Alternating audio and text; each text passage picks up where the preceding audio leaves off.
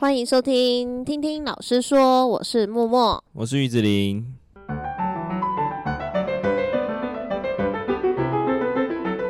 这集呢，我们在前面几集其实都一直提到要来聊的，就是 AI 教育这个议题。那前阵子呢，也是因为军医平台、军医教育平台，他们他们举办了一个叫做“二零三零教育 AI 年会”的这个趋势论坛。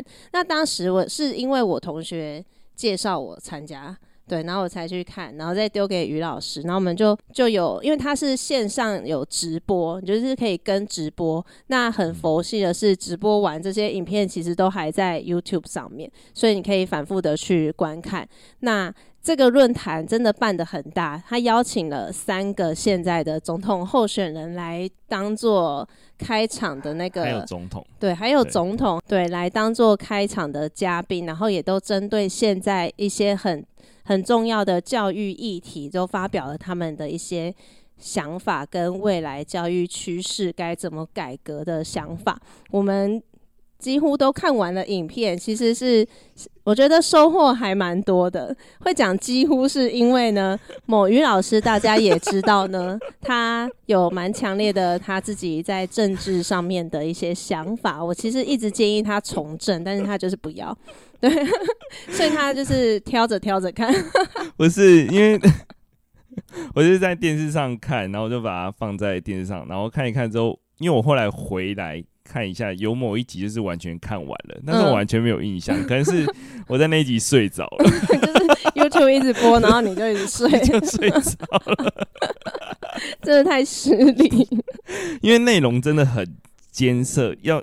嗯，我觉得要很专心跟专注，嗯、要专心，而且我有几集是听了两次。对对，其实我们没有没有到几乎了。我可以慎重的说，你可以把所有候选人的部分把它卡掉，从后面开始看。确定。因为呃，真真正让我有收获的是后半部分啦，嗯、所以针对教育这一块来说，嗯、其实是这样的。好，那我们先来简单的介绍一下我刚刚说的这个趋势论坛，大概是分为哪几个类别？哦，它它有五集，而且这五集都将近两个小时，一个小时多，快两个小时，嗯，很长。对，两个小时多一点点。其实候选人的部分我都开两倍速在听。他针对了呃 AI 可以跟偏向教育，第一个偏向教育，再来是数位学习、创新教育、双语教育跟人才发展这五块，这五个主轴当做他们每一集的演讲主题这样子。然后真正里面有很多高手在。对，我今天早上听的那一集，我真的吓傻了。有赖以为。还有陈完了，陈运什么？我特别写笔记。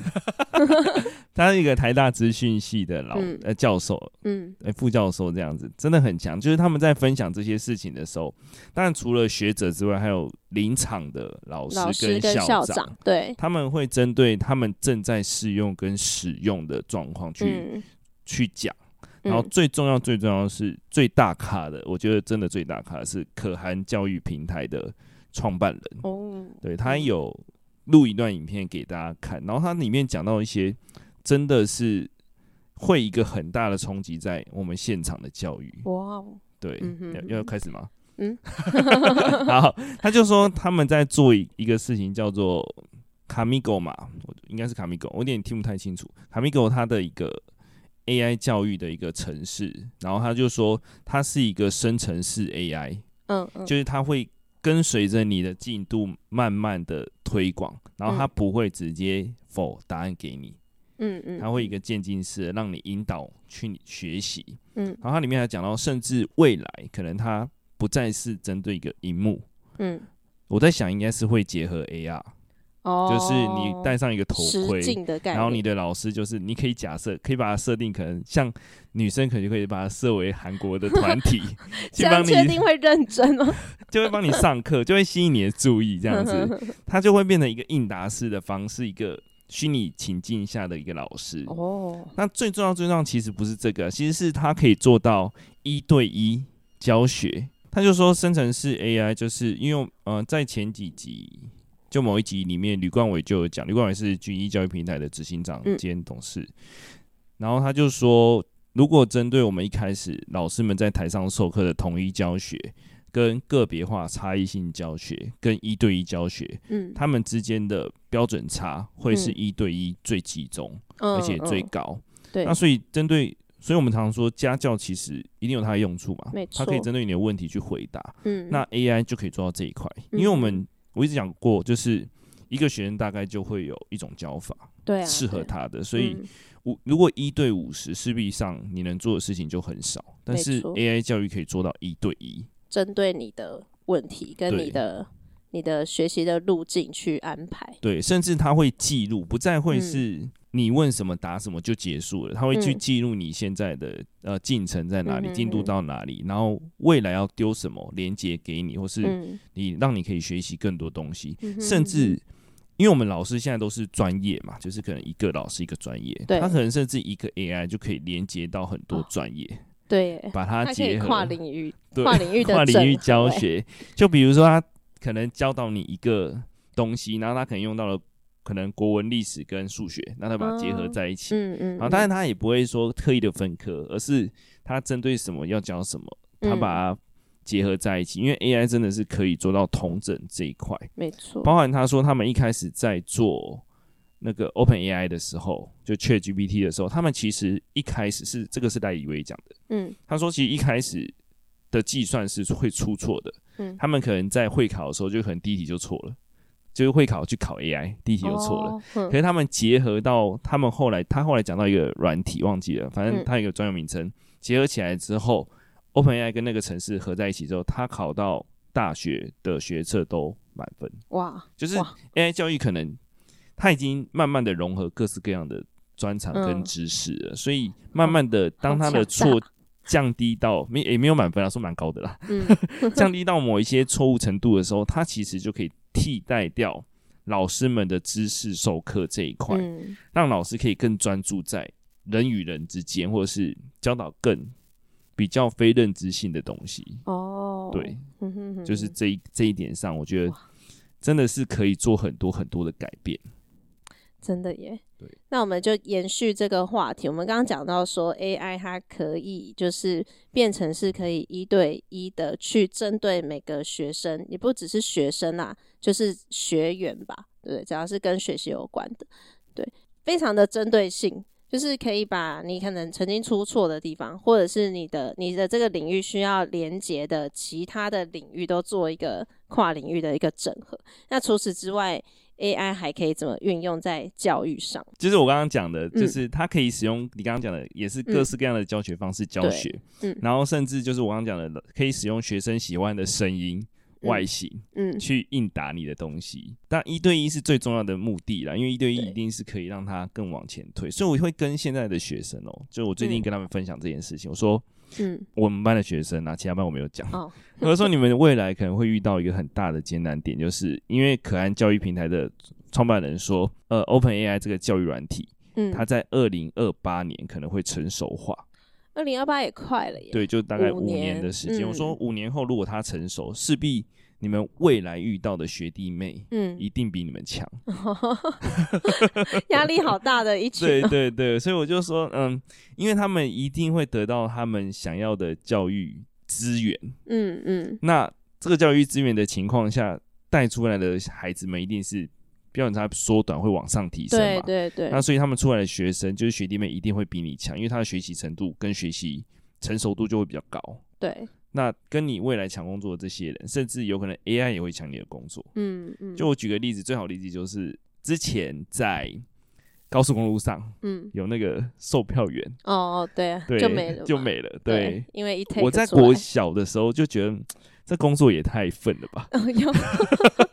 以前还会就是跟弟弟抢着要拿那个票给那个，但我从国小、国小、国中的时候就觉得这个工作感觉就是可有可无，然后完全不需要专业性。对啊，对啊，对，所以当初在被裁撤掉的时候，其实蛮不意外的。是，其实大家去观察，就是生活上越来越不需要专业性的东西，都会慢慢被取代。像加油站也是啊，他可能到最后只要一个站长就是负责，其他都是自动加油。对啊，对，对甚至其实如果、嗯、呃 seven 啊、全家那些的、嗯嗯，他们如果成本压低了，他就可以做到。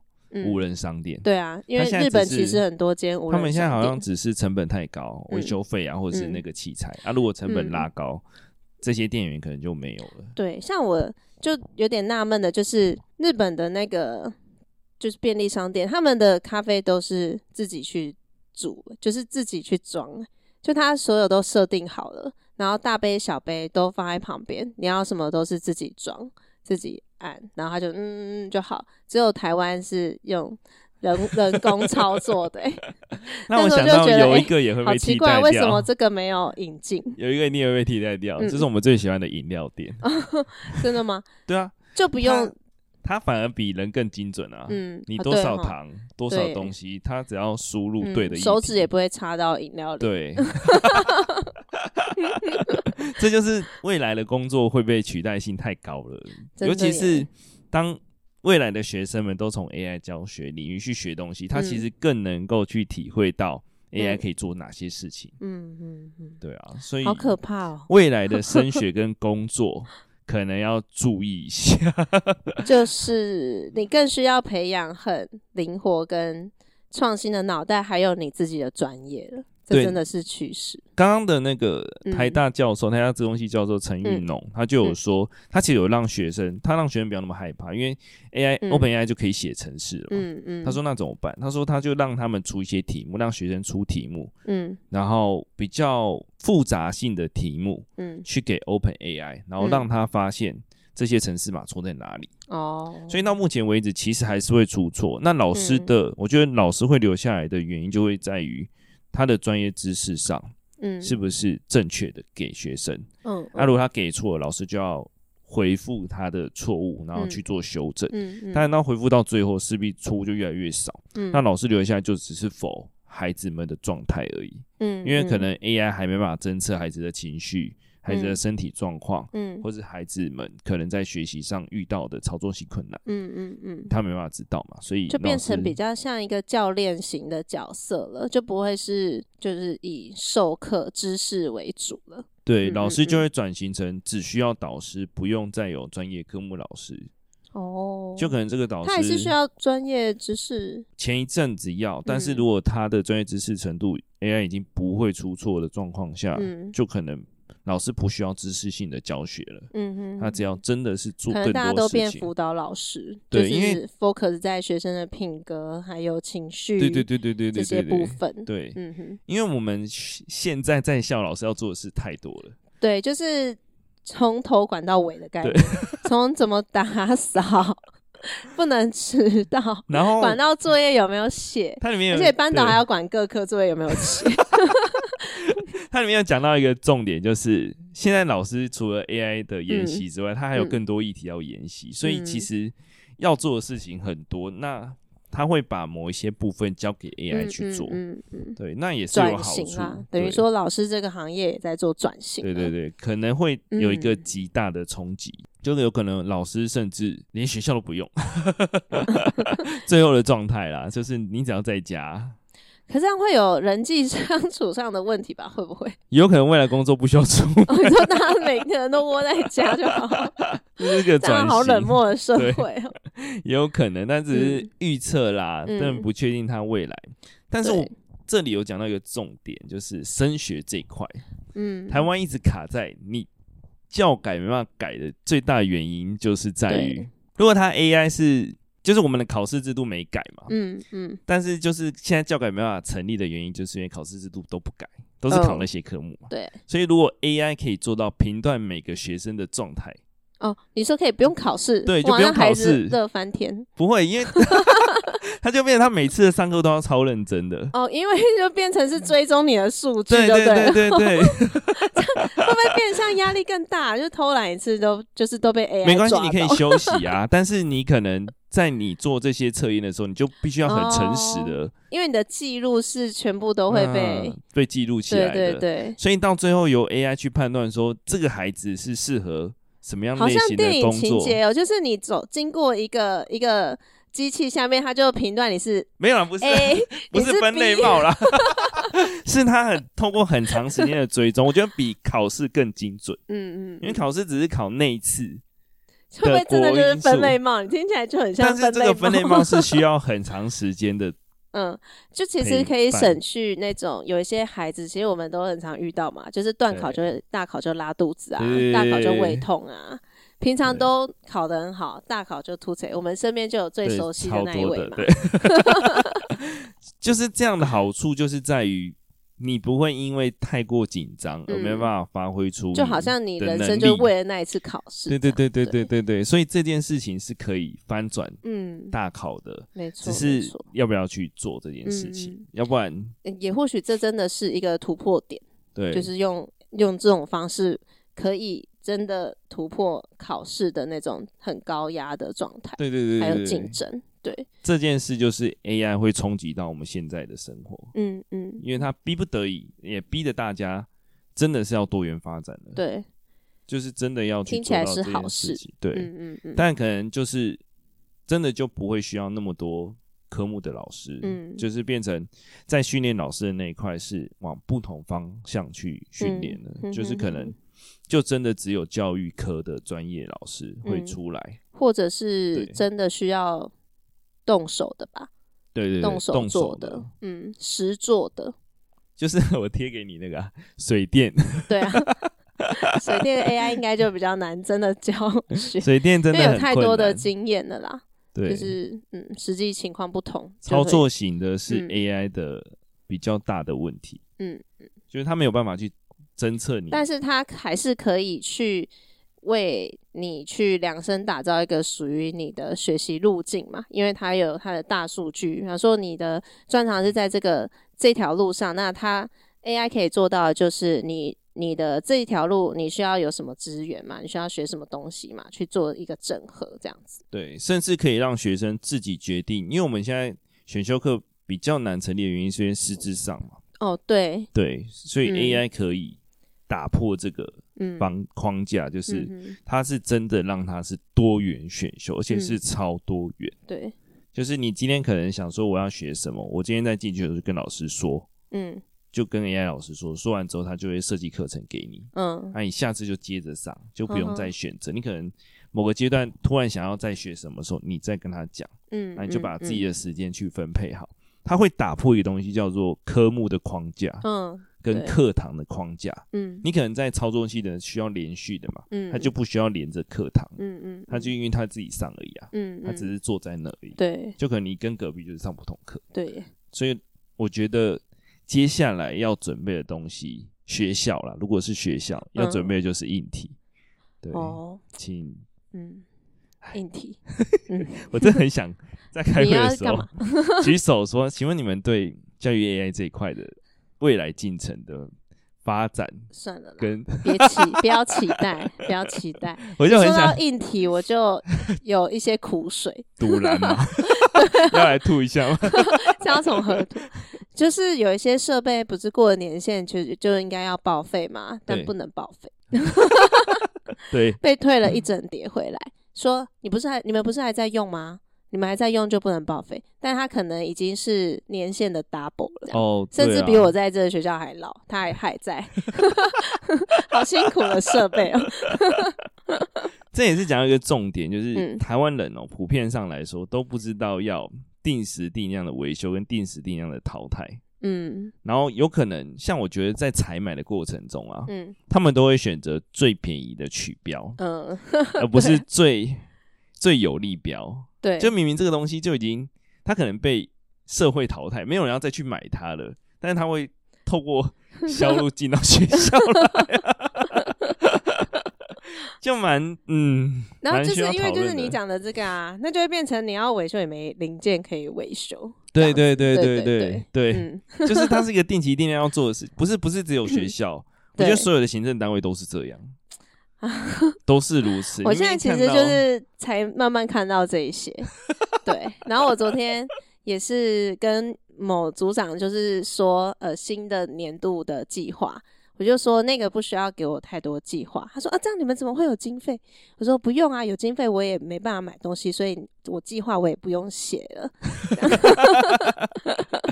不能买吗？可以哦，是买了，你就没地方放。你东西都没有报废，你要怎么弄新的东西？对耶，进来，对对啊，真的很，就是算了，没关系。客家哎，不要被骂，被骂，因为我是客家人。再回来。好，就是我刚刚讲的硬体设备部分，就是电脑、耳麦、平板，甚至 AR 可以先买的。如果是你有计划性的学校，对，甚至有可能 AR 也有不需要，因为我们现在还是没有具体的可以投影的方式啦。嗯嗯，只是 AR 是最方便，头盔戴下去，你就可以看到模拟的画面的。对，啊，老师的部分，我觉得就是开始要习惯 AI 辅助教学，去设计相关的课程，让学校直接，哎，学生直接进到那个。状态下去学习，只是有一个坏处，就是因为我们现在还是卡在都是荧幕学习，所以学生的专注度跟学生的视力会不会受到影响，这块就是可以要讨论的。嗯，对啊，而且。叫他们打电动坐三个小时没问题啦，真的。但是要坐在那边学习三个小时，除非那个内容是很有趣的。嗯、就像我，会啦。如果你说的啊，那个 AI 老师是像韩国明星的话，应该有机会啦。我觉得可以啦，但是现在还没办法设定啊。重点是现在还没办法啦。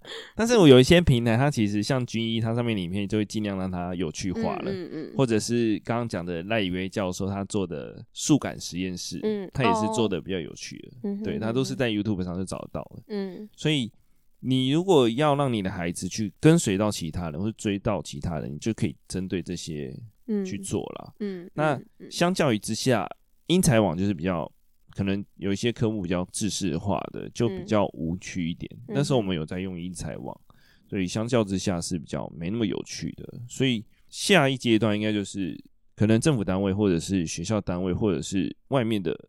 呃，附 NGO 的团体，他们在设计课程的时候，就会让这个影片有趣化。哦，嗯，对，让有趣化，对，对对，才可以增加吸引力，嗯、就不会死死板板的一个人在那边教。嗯，那一个在那边教，那跟我在黑板上教不是一样吗？就是对啊，反而会比较注意力，反而会更不不足啦。我在想的是说，比、嗯、如说同一个单元，嗯，或是同一个课程，嗯，他可能引导出来的影片会很多种，嗯。就是 AI 可能可以做到很多的状态教法，嗯，让孩子们可以去适应。可能说一个单元就是好几百种影片，嗯，或者好几百种教法，嗯，让 AI 去调整，嗯，对啊。那家长的部分就是想办法去了解这一块，然后去陪伴跟学习吧。嗯，这我觉得也是家长的一大难题，一大考验欸。对对，学生就真的是必须得用电脑了。对，就是如果年龄比较小的话。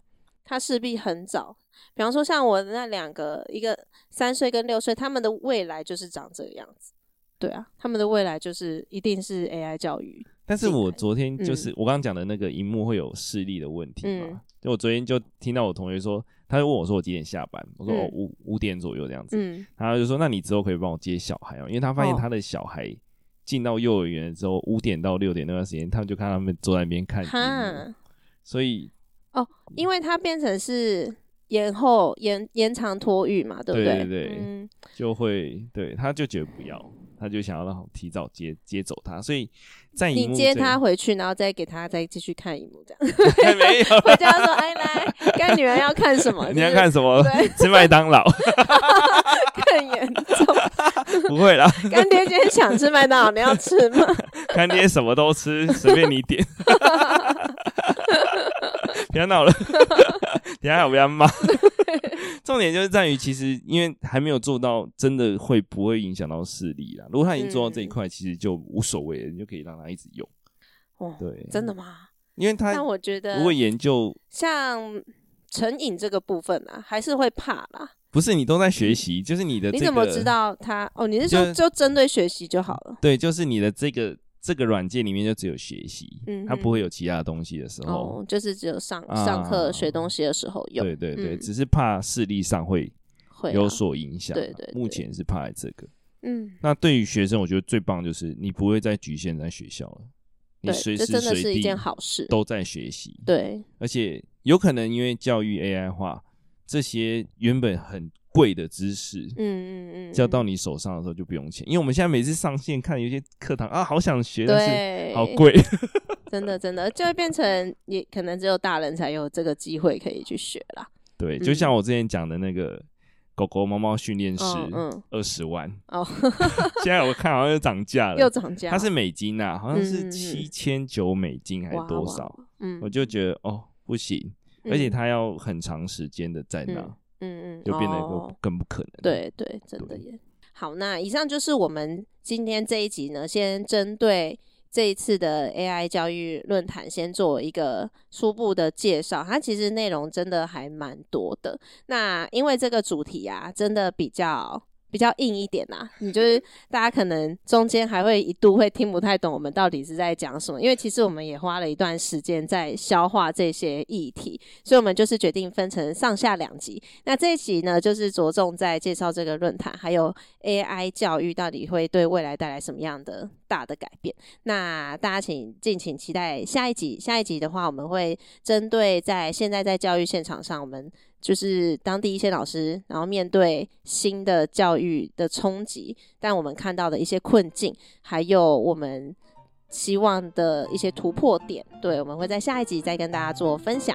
那我们今天就先分享到这边。如果喜欢我们节目的话呢，请给我们五星好评，然后欢迎分享给你身边的亲朋好友，让我们一起关心教育的议题。那我们就下集见，拜拜。拜拜。